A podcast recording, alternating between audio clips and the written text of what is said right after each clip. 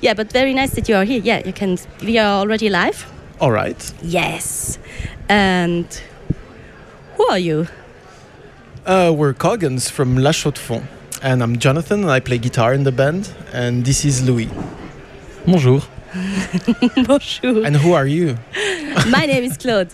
I'm Claude, and uh, very lucky to have you here in our little improvised studio here.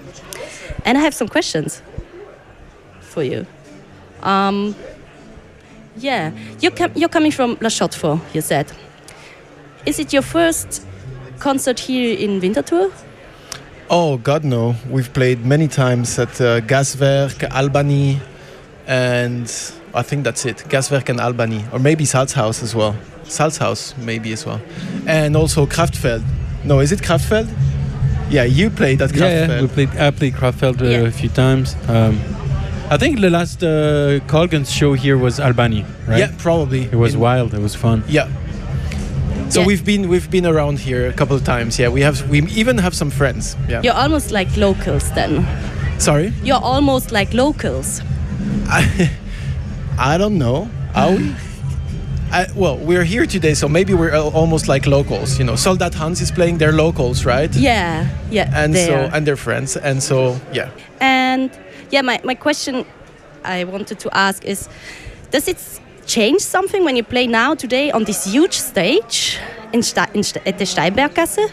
Do you change something in your set or how do you work with that? Uh, yes, of course. You don't play the same way when uh,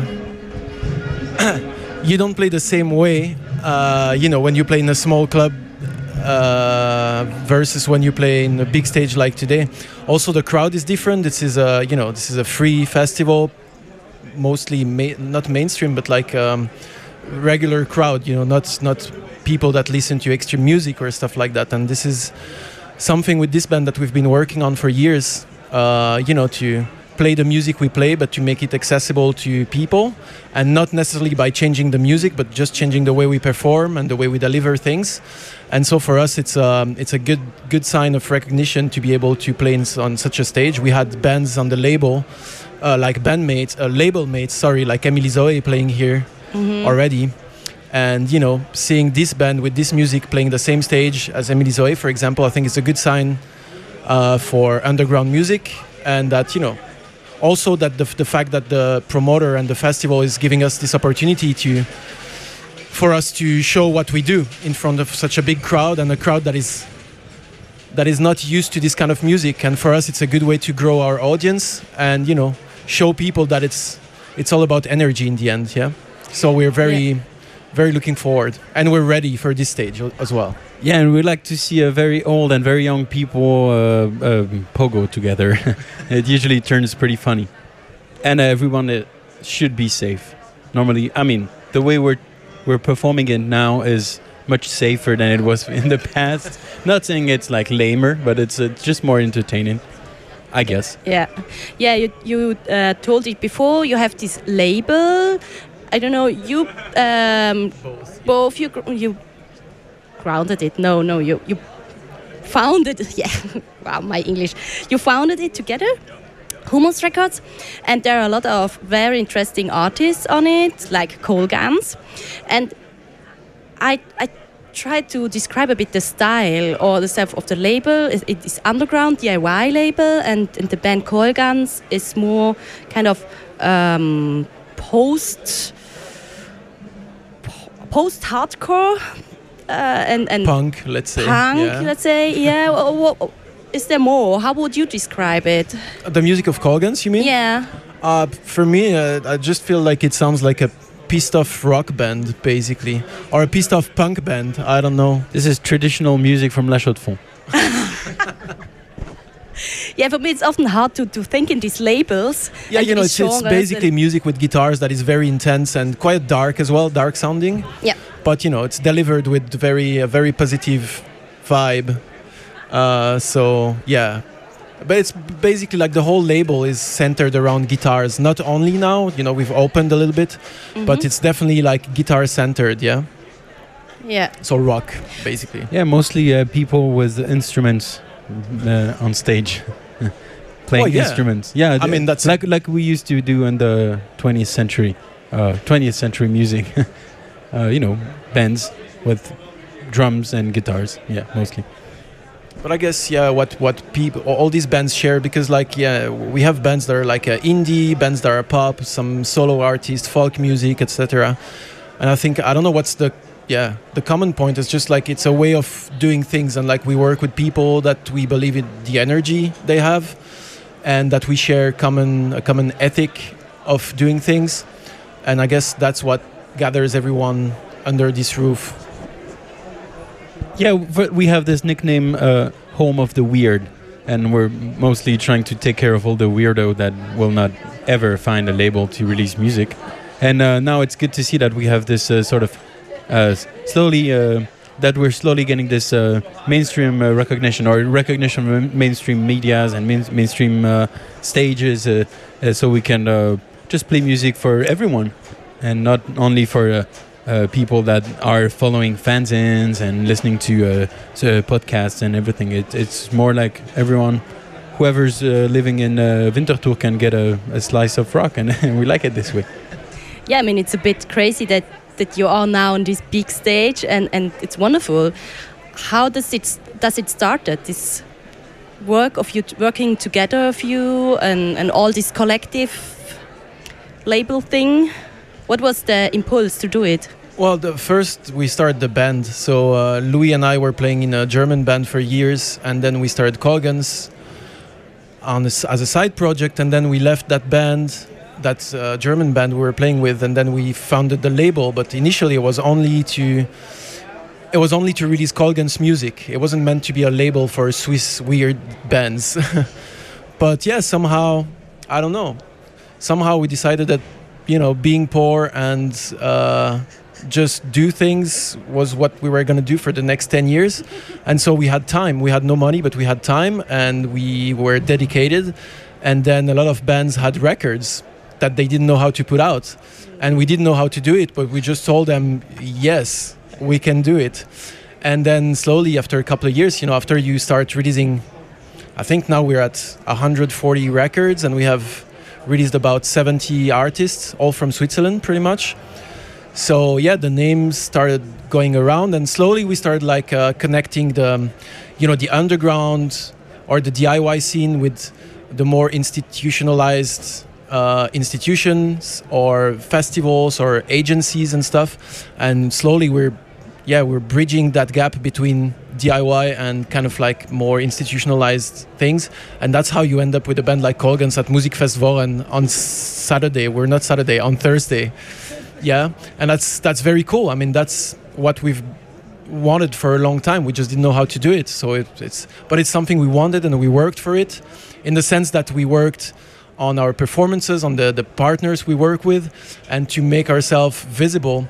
And you know despite of the music being very extreme well time has shown that it doesn't matter. People are all about energy and you know it's about how do you deliver things. And i think we found we, we're slowly finding the good mix for that.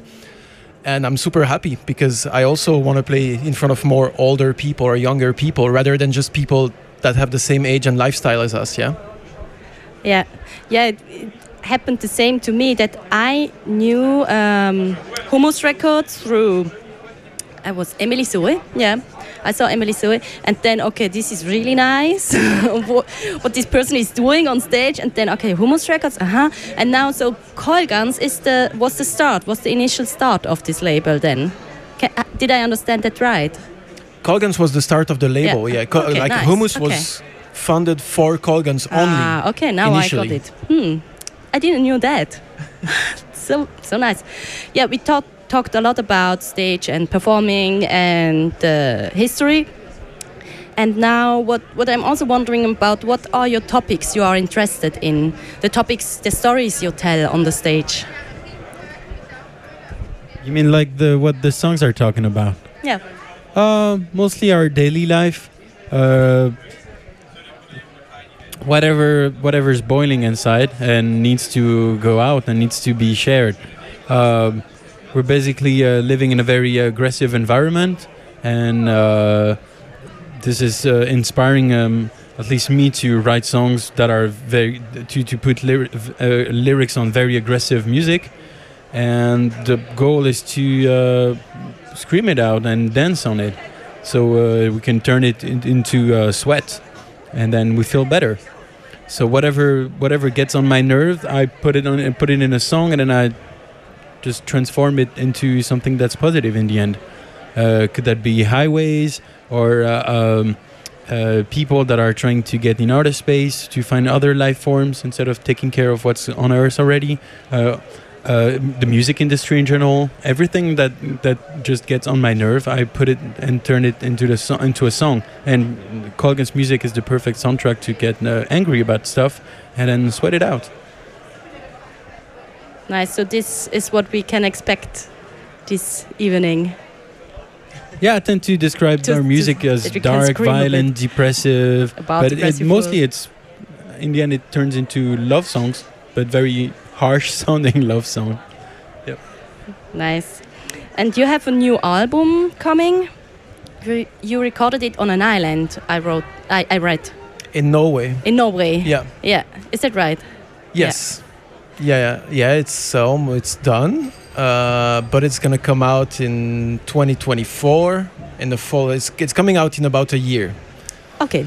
So we have to So wait. yeah, so it's a, it's a long build up, but you know we have. Um, I mean, I do at least. I have expectations with this record, and we wanted to. You know, we've done, we've been a band for 10 years. We've toured every squat and every small venues in Europe for 10 years, and now, you know, accessing those bigger stages. Uh, we're getting older, which doesn't mean anything, but to some extent, it's like it's not exciting anymore to drive, you know, 300 or 500 kilometers a day to play in a club for 10 people. It's always rewarding, of course, but we've done it like a thousand times. So, you know, we want to see how how we are able to make it to the next step if we are. So that's why we're taking the time to put it out and like to build up some kind of, you know, build up, yeah, to just build up something for the release. And for example, like this summer, we're basically only playing stages like tonight. And, you know, we see that we're a band that can take these stages. We can play on these stages and it works. And yeah. Yeah, also we've been writing our album just on the go, uh, just in between tours, and we basically were uh, setting up release date for the album without having any song written.